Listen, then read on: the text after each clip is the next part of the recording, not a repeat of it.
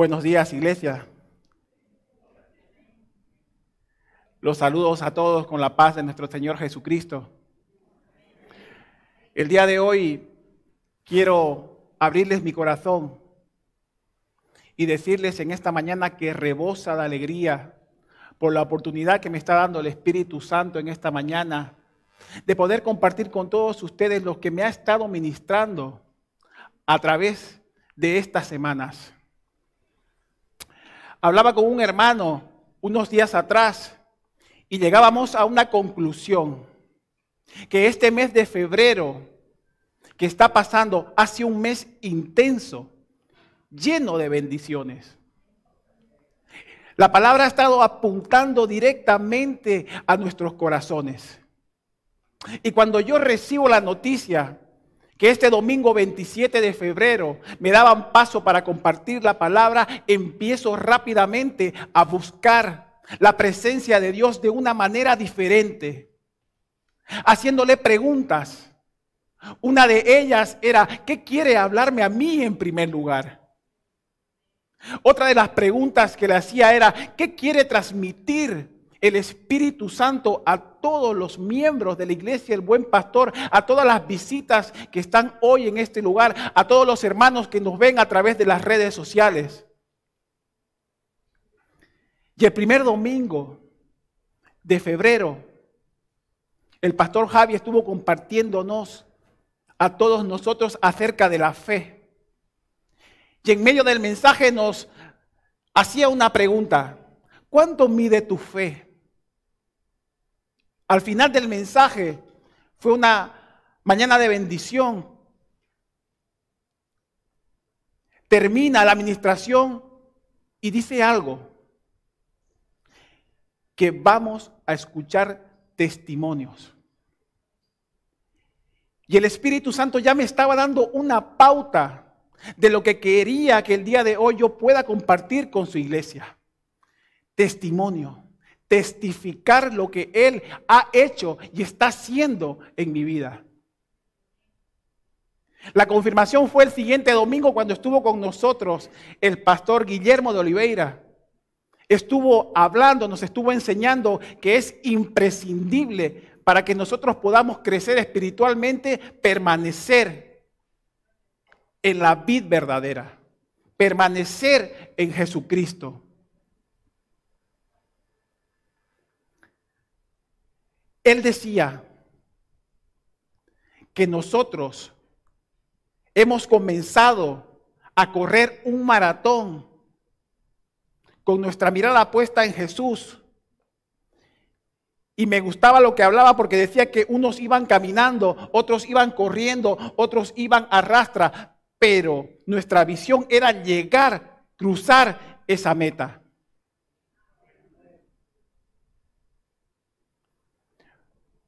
Pero él dijo algo que me dio el tema el día de hoy. En medio del mensaje nos dice que hay hermanos que en algún momento tuvieron el privilegio de recibir a Jesucristo en sus corazones, pasaron por las aguas, son miembros de la iglesia, y en alguna etapa de su vida han estado corriendo ese maratón hacia el reposo de nuestro Señor Jesucristo, pero ellos han notado que se encuentran estancados. Ellos han notado que están dando círculos, no avanzan hacia adelante. Nos hablaba y nos decía que hay hermanos que notan que no están creciendo espiritualmente. Y la confirmación era que yo era una de esas personas que había recibido a Jesús en mi corazón, que había pasado por las aguas, que era miembro de la iglesia del buen pastor, que un día empecé a correr ese maratón con la mirada puesta en Jesús, pero poco a poco fui desviando mi mirada y sin darme cuenta me fui apartando a un lado, junto al camino, me quedé ciego, mendigando. Y el Espíritu Santo me decía que aquí el día de hoy, en esta mañana, existen personas que también están en el camino, están corriendo esa carrera hacia el reposo de nuestro Señor Jesucristo, pero han desviado su mirada a un lado y se encuentran junto al camino estancados, sin dar fruto. Me decía, le pasa igual que lo que te pasaba a ti. Todavía no han permitido que el Espíritu Santo dirija sus pasos. Todavía no han permitido que el Espíritu Santo gobierne su mente, gobierne su corazón. No le han entregado la llave de su hogar para que el Espíritu Santo entre y gobierne cada rincón de su hogar. No han, no han extendido la mano para que el Espíritu Santo los dirija. Yo quiero decirte el día de hoy, iglesia, que nosotros podemos tener muy buenos proyectos, muy buenas ideas. Pero si Jesucristo no está en la ecuación de todos los proyectos que nosotros tenemos, posiblemente al final podemos chocarnos con una realidad distinta de lo que pensamos. La palabra del Señor nos dice en Proverbios 14, 12, que hay caminos que al hombre le parecen derecho, pero su fin es camino de muerte. Entrégaselos a Jesús. Entrégaselos a Jesús todos tus caminos. Que Él sea el capitán de tu barca. Porque si se lo entregas a Jesús, Él te va a llevar a puertos seguros. Él va a enderezar tus pasos, nos los dice la palabra, Proverbios 16, 9. El hombre piensa sus caminos, mas Jehová endereza sus pasos. Entreguémoselos todos nuestros caminos a Jesús. Quiero que me acompañes al Evangelio de Marcos, capítulo número 10 Vamos a leer desde el versículo 46 hasta el 52. Marcos, capítulo número 10, versículos 46 al 52. El título que lleva este pasaje dice, el ciego Bartimeo recibe la vista. Dice así la palabra del Señor. Entonces vinieron a Jericó y al salir de Jericó, él y sus discípulos y una gran multitud. Bartimeo el ciego, hijo de Timeo, estaba sentado junto al camino mendigando. Y oyendo que era Jesús Nazareno, comenzó a dar voces y a decir, Jesús, hijo de David, ten misericordia de mí. Y muchos lo reprendían para que callase. Pero él clamaba mucho más, Hijo de David, ten misericordia de mí. Entonces Jesús, deteniéndose, mandó llamarle y llamaron al ciego, diciéndole, ten confianza, levántate, te llama.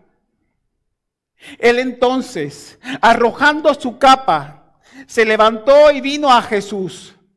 Respondiendo Jesús le dijo, ¿qué quieres que te haga?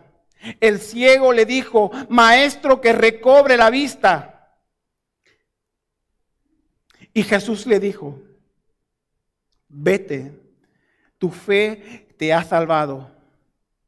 Y quiero que leamos todos juntos lo último. Y enseguida y seguía, una vez más, todos juntos, y seguía, recobró la vista y seguía a Jesús en el camino. Yo quiero que le digas al hermano que tienes al lado, no es lo mismo estar junto al camino que en el camino con Jesús.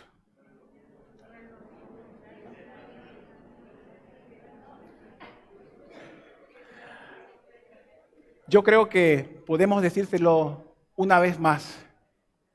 Con ganas, tócale el hombro y moléstalo dile, no es lo mismo estar junto al camino que en el camino con Jesús. Yo le he puesto como título a esta pequeña reflexión que quiero compartirles el día de hoy. Jesús te llama. Iglesia, buen pastor, Jesús te está llamando el día de hoy.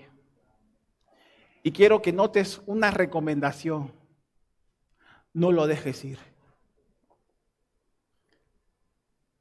Una vez más dile al hermano que tienes al lado, no lo dejes ir.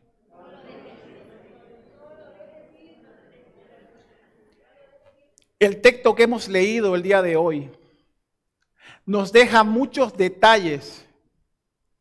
Nos habla de un hombre que está pasando momentos difíciles y momentos críticos en su vida. Su nombre, Bartimeo, que significa hijo de Timeo. Pero cuando tú y yo empezamos a analizar el nombre del padre, Timeo, podemos llegar a conocer que su significado es honorable, honroso, valioso. Entonces yo me atrevo a decir sin miedo a equivocarme en esta mañana que Bartimeo significa hijo de honra, valioso, honorable. La palabra nos dice que y nos muestra que este hombre no era ciego de nacimiento, porque cuando vemos el milagro que le pide a Jesucristo, les dice, maestro, que recobre la vista. Yo no sé qué le había sucedido al ciego Bartimeo, que había perdido la vista pero lo que estoy convencido es que él en alguna etapa de su vida estaba en el camino, esforzándose, corriendo ese gran maratón para llegar hacia el reposo del Señor Jesucristo.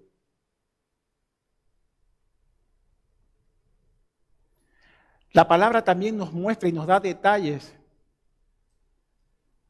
Los estudiosos teólogos nos dicen que posiblemente este hombre haya sido judío. Eso me quiere decir que este hombre conocía perfectamente las promesas de la palabra de Dios. Pero en alguna etapa de su vida había perdido la visión, había quedado ciego, se había acostumbrado a su estilo de vida, estar junto al camino, extendiendo la mano para recibir migajas de todas las personas que estaban pasando por el camino. Y sabes una cosa, este hombre llamado Bartimeo posiblemente era miembro de la iglesia, el buen pastor de Bilbao, conocedor de la escritura. Pero en alguna etapa de su vida había perdido la visión. Hay personas el día de hoy aquí con nosotros que empezaron también esa gran maratón con la mirada puesta en Jesús, pero sin darse cuenta se han apartado junto al camino y ven que están estáticos, ven que no están avanzando, ven que no están dando fruto en sus vidas.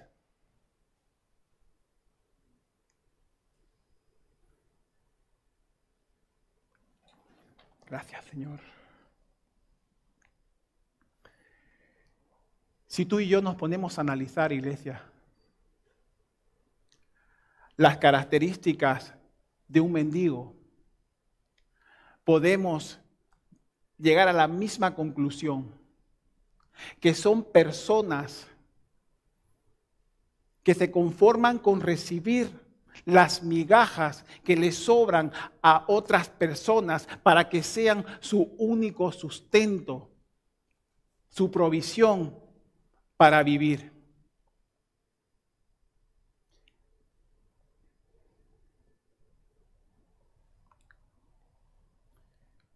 Aleluya. He llegado a una conclusión analizando mi vida personal de lo que me pasaba a mí. Tú puedes sacar todas las conclusiones que quieras. Quizás no es lo mismo. Pero en una etapa de mi vida, yo estaba como este hombre, junto al camino, extendiendo la mano, mendigando. Había perdido la visión en Jesucristo. El Espíritu Santo me decía que era yo esa persona que en algún momento estaba corriendo ese gran maratón, pero luego desvié mi vista. Empecé a vivir una vida a mi manera, con mis propias reglas, con mis propias convicciones. Y hay personas hoy también que están teniendo ese mismo problema. No avanzan, no crecen, no dan frutos. Y la conclusión que llegaba era de que nos hemos acostumbrado a ser mendigos de la palabra. Nos conformamos a todas las migajas que recibimos de domingo a domingo, sábado a sábado, viernes a viernes, martes a martes, pero cuando salimos de estas cuatro paredes, retornamos a nuestras casas se nos acaba el alimento y empezamos a notar que no crecemos, que no avanzamos, que no damos fruto. Oseas 4:6, iglesia, nos dice, mi pueblo perece por falta de conocimiento. ¿Realmente tú y yo queremos dar fruto, iglesia? ¿Realmente queremos crecer espiritualmente? Realmente queremos retornar al camino. Realmente queremos que el Espíritu Santo nos tome de la mano y empiece a dirigir nuestras vidas. Realmente queremos que nuestro Padre Celestial empiece a podarnos el labrador de nuestras vidas, que nos pode, que nos quite todo lo que nos sobre para que podamos dar fruto, los frutos del Espíritu Santo. Pero ¿cómo podemos hacerlo si no conocemos la herramienta que utiliza nuestro Padre Celestial para podarnos, para que podamos dar fruto? ¿Cuál es la herramienta que utiliza nuestro Padre Celestial? Utiliza su palabra. Juan 15, versículo 3 dice, ya vosotros, iglesia buen pastor, habéis sido limpios por la palabra que os he dado. Juan 15, versículo 14 nos los dice, ya no os llamaré siervos, os llamaré amigos si hacéis las cosas que yo os mando. Muchas veces estamos reunidos y escuchamos a personas, y yo era también una de ellas, no me estoy excluyendo, me incluyo, porque yo tenía los mismos comentarios. Decía, no crezco, sigo igual, no avanzo, no doy fruto, ¿qué está pasando? Nadie me enseña, nadie me corrige. ¿Realmente quieres que te enseñen, hermano, hermana? ¿Realmente quieres que te corrijan? Lee, escudriña, vive, comparte la palabra del Señor. Segunda de Timoteo 3, 16 y 17 dice que toda la escritura es inspirada por Dios, es útil para enseñar, redarguir, corregir e instruir en justicia para que todas las personas que están hoy aquí en este lugar, las personas que nos ven a través de las redes sociales, las personas que están allá arriba, desde el más pequeño hasta el más grande, sean eternamente preparados para toda buena obra. Hebreos 4:12 dice, porque la palabra de Dios es viva y eficaz, es más cortante que una espada de doble filo, parte el alma, parte el espíritu, penetra hasta las coyunturas, hasta los tuétanos, discierne los malos pensamientos y las malas intenciones de nuestros corazones. Estás pasando momentos oscuros, difíciles.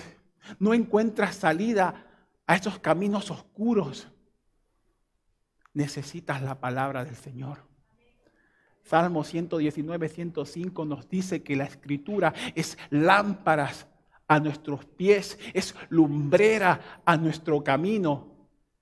¿Habéis leído Josué 1.8? Lo compartía Cristina el día viernes. Nunca se aparte de tu boca, iglesia buen pastor, este libro de la ley, sino que en él medita de día y de noche para que hagas conforme a todas las cosas que en él está escrito. Solamente así harás prosperar tu camino y todas las cosas te saldrán bien. Salmo 1, iglesia. Bienaventurado el varón que no anduvo en consejo de malos, ni en camino de pecadores, ni en silla de escarnecedores se ha sentado, sino que en la ley de Jehová está su delicia. Y en ella medita de día y de noche. Dice la escritura que será como árbol plantado junto a corrientes de agua, que da fruto en su tiempo y su hoja no cae y todas las cosas prosperarán. Para todos los jóvenes que se encuentran el día de hoy. Salmo 119, 9. ¿Con qué limpiará el joven su camino? Con guardar su palabra. Voy a cerrar el paréntesis, hermanos, porque me estoy yendo.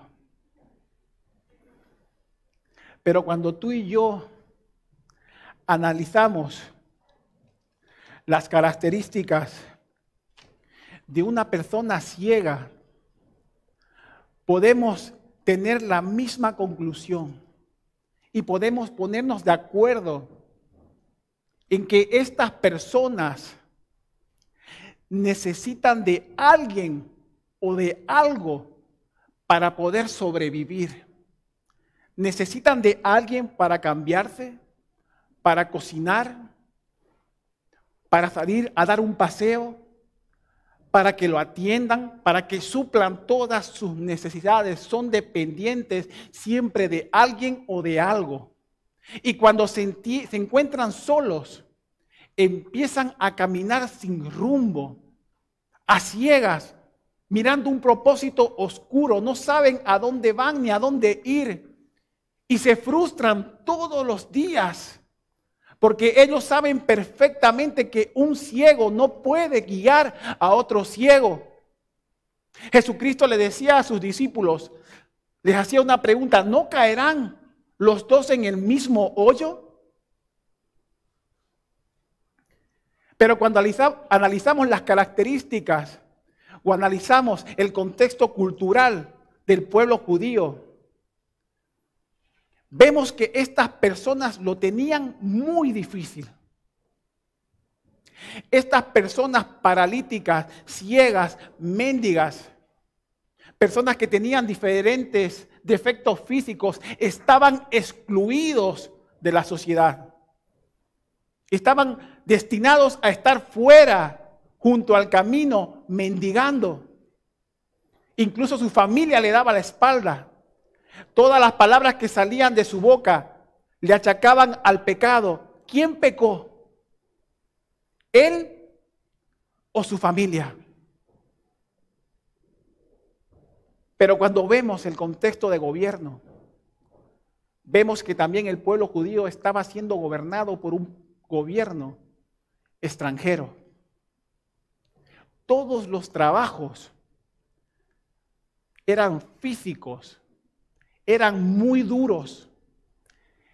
De esa manera también estos ciegos, mendigos y paralíticos lo tenían muy complicado. Lo tenían muy difícil para conseguir un trabajo digno. Estaban destinados literalmente a estar junto al camino, separados de todo el pueblo, esperando de que pase alguien para que les dé una migaja y para que sea su sustento para todo el día. El gobierno a estos paralíticos mendigos, personas que estaban con defectos físicos, los marcaba con una identidad.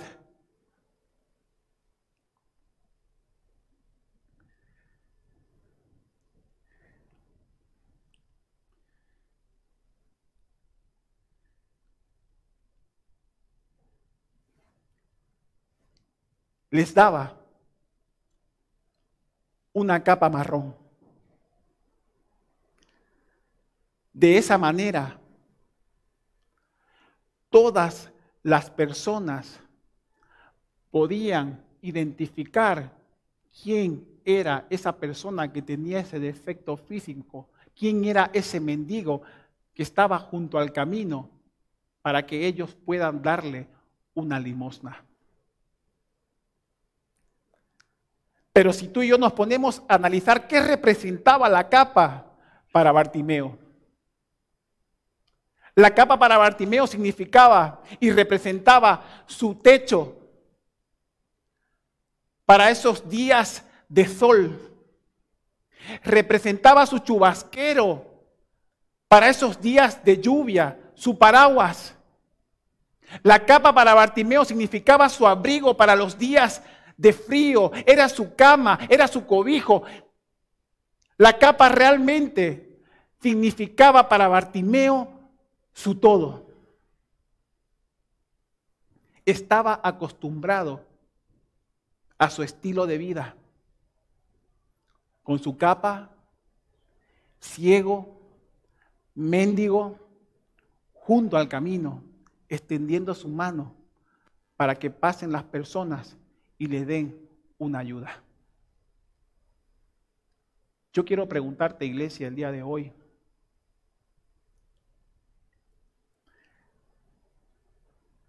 ¿qué es lo que tú llevas encima que te tiene a un lado, junto al camino, estancado, que no te deja avanzar?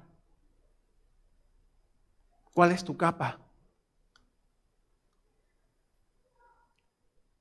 Yo no te conozco, pero tú te conoces perfectamente. El día de hoy quiero decirte, identifica tu capa. ¿Qué es eso que no te deja avanzar?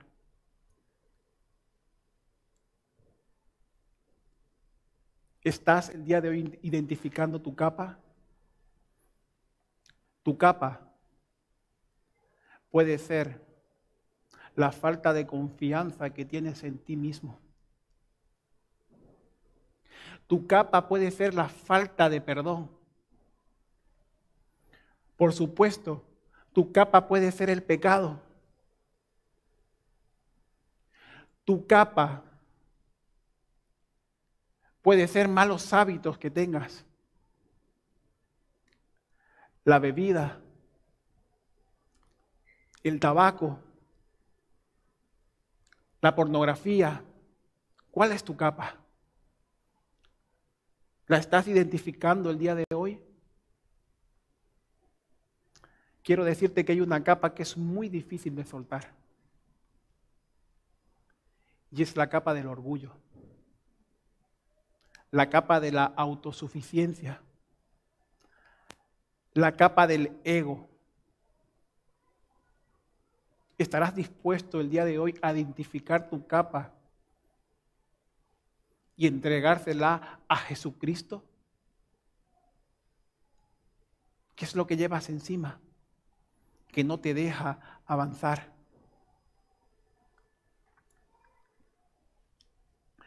Bartimeo, su identidad. Como hemos visto al principio, significaba hijo de honroso, hijo de honra, hijo valioso. Pero qué pena que se había acostumbrado a su capa y no estaba viviendo la identidad que Dios le había dado porque estaba tan acostumbrado a su estilo de vida junto al camino, extendiendo la mano con su capa.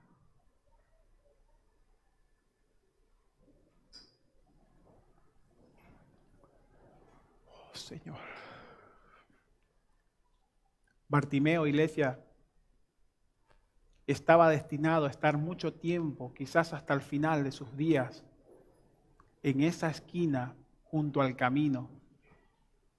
Pero el texto que hemos leído dice que un día Jesús entrando por Jericó y saliendo él y sus discípulos y una gran multitud, Bartimeo el ciego, hijo de Timeo, escuchó.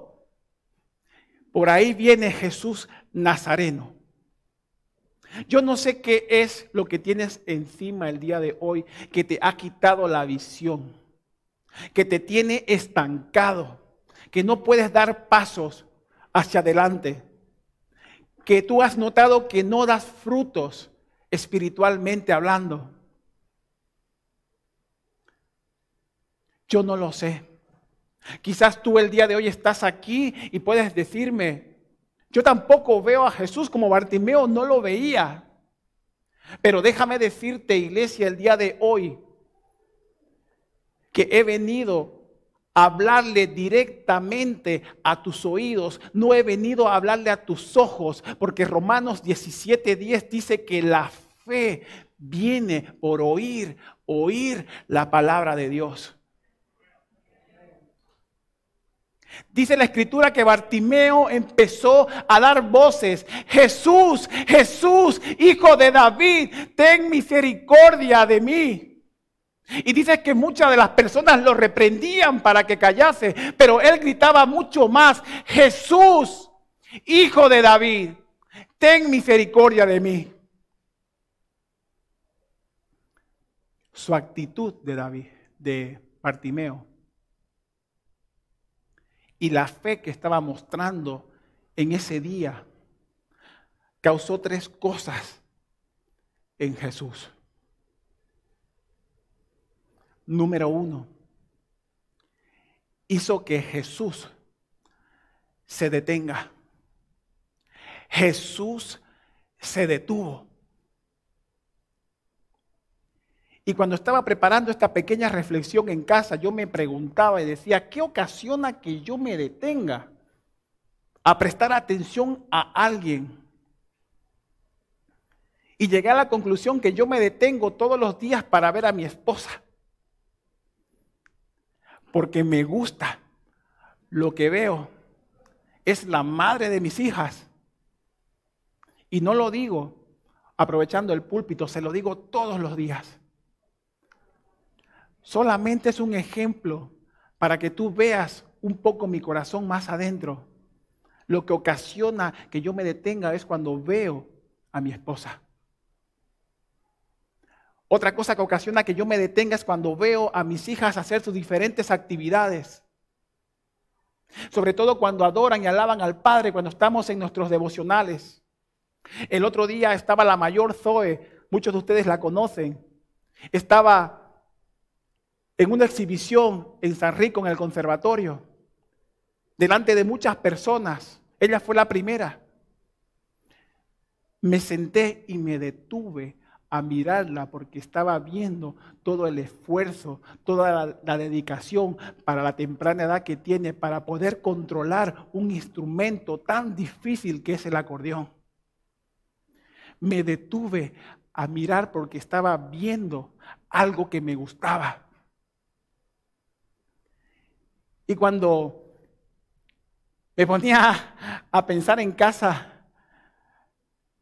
o me colocaba el Señor a pensar en casa, en Paola, me imaginaba a Allison, que está allí, Allison, Dios te bendiga. Me imaginaba a Laura, me imaginaba a tu hija Kim, que ellas aman las bellas artes, se les da muy bien. Me imaginaba a las cuatro deteniéndose a mirar un cuadro y decir, ¿en qué habrá estado pensando este pintor para colocar esos colores? ¿En qué momento anímico de su vida estaba para que elija haber hecho, elija haber hecho esos detalles? La pregunta es, ¿Será que tú y yo estamos haciendo los méritos necesarios todos los días para que el Espíritu Santo se detenga a mirarnos y le guste lo que está viendo? Estoy de acuerdo con el pastor que estuvo visitando a la iglesia hace un par de semanas, Pastor Guillermo. Decía que nada ni nada de lo que tú y yo hagamos puede sorprender a nuestro Padre Celestial, porque Él es el creador del cielo y la tierra y todo lo que en ella habita. Pero de una cosa estoy seguro, iglesia, de algo estoy convencido y sé que tú lo sabes, sabemos algo que Él no rechaza. Salmo 57, 17 nos dice que Jehová de los ejércitos Jehová Jireh, Jehová Salón, el alfa y el omega, el principio y el fin, no rechaza un corazón contrito y humillado y un espíritu quebrantado. Eso era lo que estaba viendo en Bartimeo. ¿Será que el día de hoy el Espíritu Santo se va a detener en nuestras vidas y va a ver ese corazón contrito y humillado y ese espíritu quebrantado. Segunda cosa que ocasionó Bartimeo en Jesús. Lo mandó llamar. Y esto me está hablando el día de hoy cuando yo recibo este mensaje. Estuve de acuerdo con esta persona que me lo predicaba. Jesús el día de hoy, iglesia, el buen pastor, está haciendo un llamado contundente, individual, a una persona. ¿Estaremos dispuestos los que estamos aquí a aceptar ese llamado de Jesús que nos está diciendo el día de hoy, me voy a detener a mirarte y quiero llamarte? Y una de las preguntas que yo me hacía era, ¿por qué lo mandó llamar? ¿Por qué no lo llevaron a Jesús? Y he llegado a una conclusión. Cuando tú y yo llevamos a una persona a Jesús, es cuando tú y yo empezamos a hablarle por primera vez en sus corazones y presentarles a nuestro jefe, presentarles a nuestro redentor. Cuando lo invitamos a la iglesia, le estamos tomando de la mano y le estamos llevando hacia Jesús. Pero cuando vemos a un hermano que amamos mucho en el Señor, estancado, frustrado, cuando se encuentra alejado, lo que nosotros literalmente hacemos es animarlo, decir de levántate, ánimo, te llama. Todos los días le estamos animando cuando tenemos la oportunidad de verlo. Ánimo hermano, levántate. Jesús te llama. Pero siempre la decisión es personal. Tenemos todos libre albedrío. Bartimeo estaba en alguna etapa de su vida en el camino, pero se había acostumbrado a su estilo de vida con la capa junto al camino.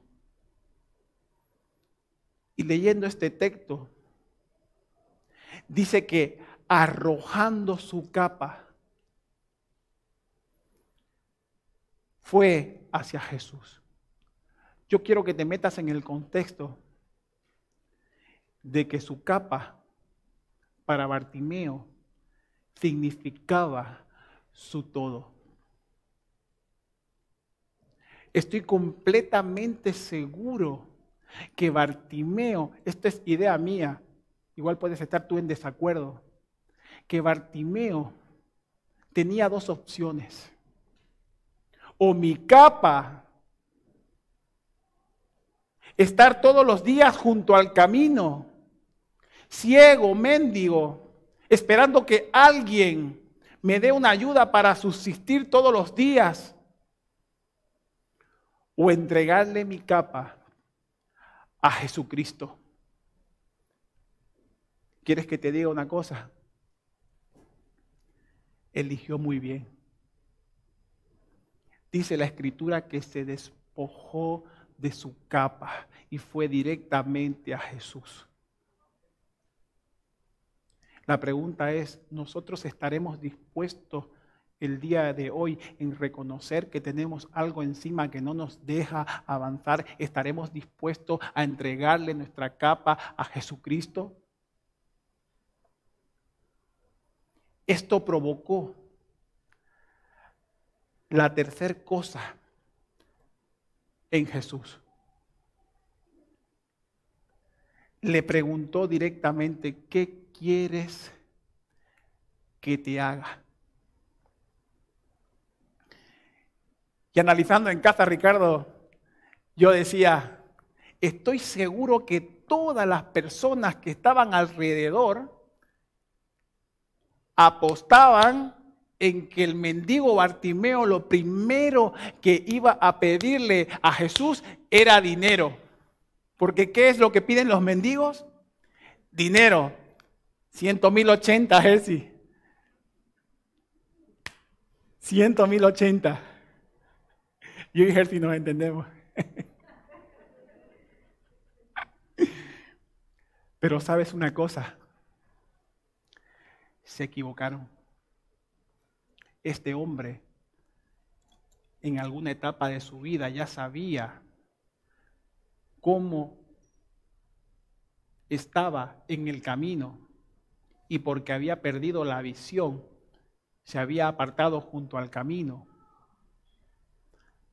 se había acostumbrado a su estilo de vida. Él ya sabía cómo era vivir en el camino y cómo era vivir junto al camino. No es lo mismo, iglesia, buen pastor, estar junto al camino que en el camino con Jesús. Jesús le dijo, ¿qué quieres que te haga? El ciego Bartimeo le dijo, maestro, que recobre la vista. ¿Será que tú y yo, iglesia, el día de hoy, esta palabra me estuvo confrontando a mí también? ¿Será que tú y yo, que estamos en el camino, con la mirada puesta en Jesús, que estamos corriendo todos los días ese maratón hacia la meta para cruzarla? ¿Será que todos los días estamos pidiendo mal?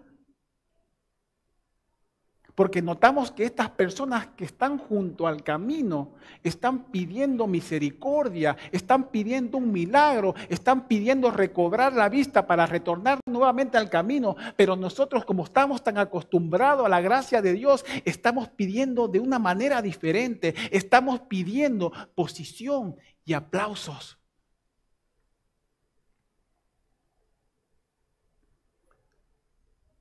Lo digo porque versículos más atrás, Marcos capítulo 10 del 35 al 45, Jacobo y Juan hacen una petición a Jesús. Y Jesús le hizo la misma pregunta que le hizo a Bartimeo. Le preguntó a Jacobo y a Juan, ¿qué quieres que os haga? Jacobo y Juan nos representan a nosotros, los del camino, los que estamos corriendo ese gran maratón. Jacobo y Juan le dijeron, cuando empieces a gobernar, yo quiero sentarme a la derecha, y el otro le dijo, yo quiero sentarme a la izquierda. Bartimeo le pidió misericordia, Ricardo. Pero los discípulos de Jesús estaban interesados en posición y aplausos para que digan, yo soy el mejor responsable, yo soy el mejor cristiano, yo estoy sentado a la derecha y yo estoy sentado a la izquierda. Jesús fue muy sabio en la contestación. Y quiero que estés muy atento, nos enseña el servicio. Versículo 44 le dijo, el que quiera ser mayor de todos ustedes, tiene que ser el que sirva a todos. En otras palabras, el que quiera posición en el cielo, tiene que servir en la tierra. Versículo 45 le dice Jesús a Juan y a Jacobo, porque el Hijo del Hombre, iglesia buen pastor, no ha venido para ser servido, sino para servir y dar su vida en rescate por muchos. Yo quisiera que Juanda me acompañe. Cristina, si, si me puedes acompañar, por favor. Jesús le pregunta a Bartimeo, ¿qué quieres que te haga? La respuesta de Bartimeo fue, Señor, que recobre la vista. Bartimeo, dice la escritura, que cuando se despojó de su capa, ocasionó, aleluya, que Jesús te haga la misma pregunta el día de hoy, iglesia, buen pastor. Primeramente, quiero decirte que Él está aquí detenido, detenido, mirándote, escudriñando lo más profundo de tu corazón. Ha mandado una persona imperfecta que está luchando todos los días para vivir en santidad. Que está luchando todos los días para vivir en integridad para mandarte llamar y decirte, te amo. Y te pregunta el día de hoy, ¿estarás dispuesto a soltar tu capa que te, que te tiene por mucho tiempo estancado junto al camino? Extendiendo la mano, recibiendo migajas, porque solamente tú lo quieres así. Yo era una de esas personas, iglesia que había empezado a correr ese gran maratón. Quiero que me tengas paciencia un minuto. Pero había desviado mi vista. Me había acostumbrado a mi capa, a mi estilo de vida. Y sin darme cuenta, Y sin darme cuenta, había perdido la vista. estaba ciego mendigo junto al camino. Pero sabes una cosa, un día Jesús se detuvo a mirarme, vio un corazón contrito y humillado, un espíritu quebrantado, y me dijo que me amaba.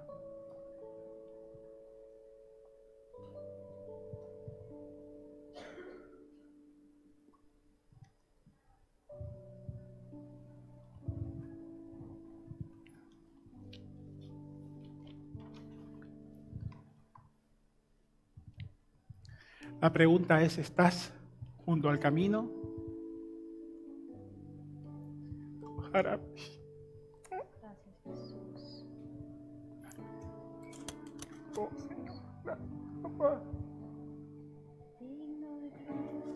estás, iglesia, en el camino?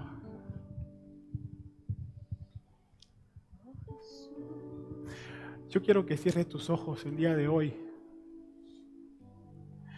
y puedas tener un tiempo con el Señor unos minutos. Mientras Cristina nos ministra el día de hoy con una alabanza y adoración. Quiero decirte el día de hoy que el Espíritu Santo se ha detenido te está llamando, iglesia, y te pregunta, ¿qué quieres que te haga? Gracias, Señor.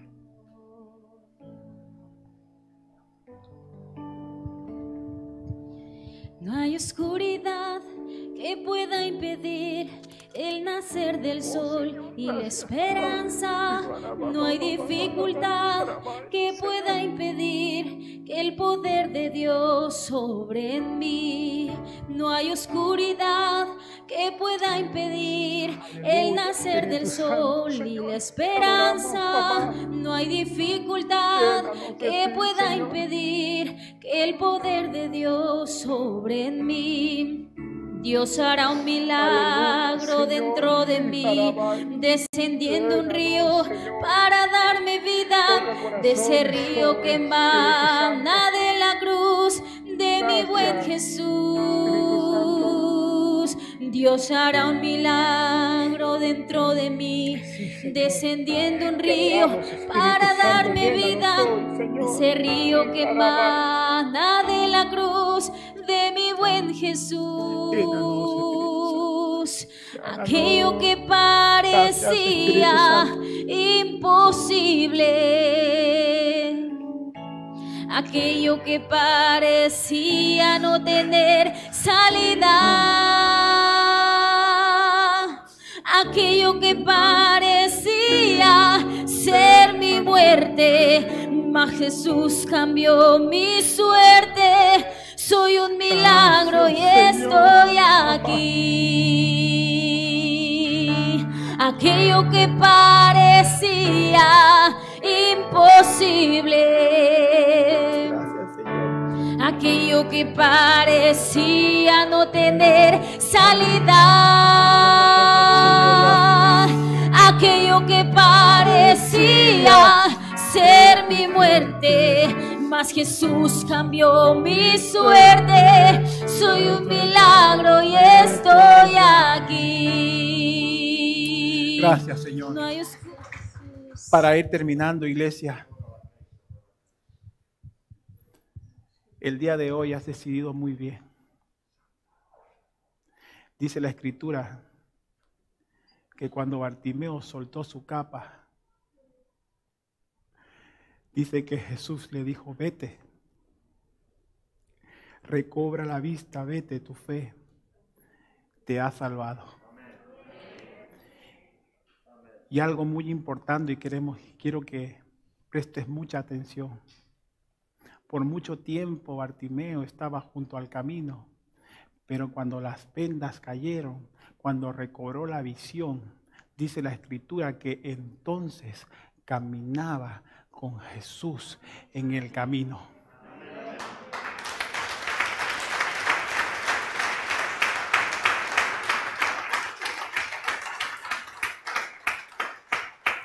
Para ir terminando, hay un versículo que lo tengo siempre en mente y no sabía que era para hoy. Lo he compartido con otros hermanos, pero te lo quiero compartir el día de hoy. Un día estuviste junto al camino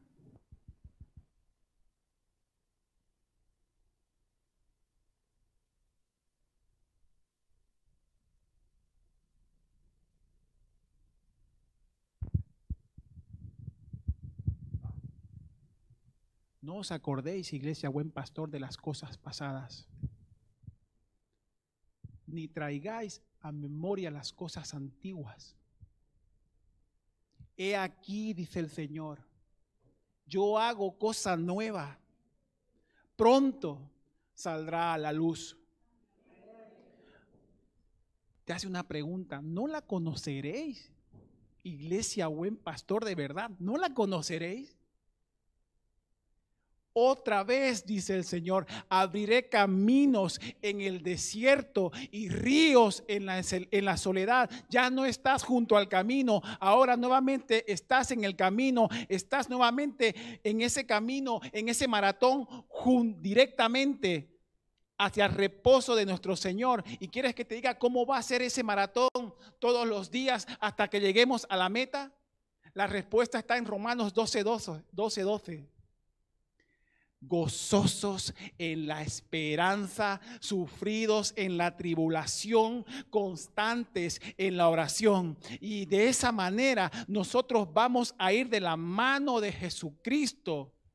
Y nada ni nadie nos podrá separar de Cristo. Romanos 8, 38 y 39, iglesia. Ni la muerte, ni la vida ni ángeles, ni principados, ni potestades, ni lo presente, ni lo porvenir, ni lo alto, ni lo profundo, ni ninguna cosa creada nos podrá separar del amor de Cristo. Que el Señor te bendiga.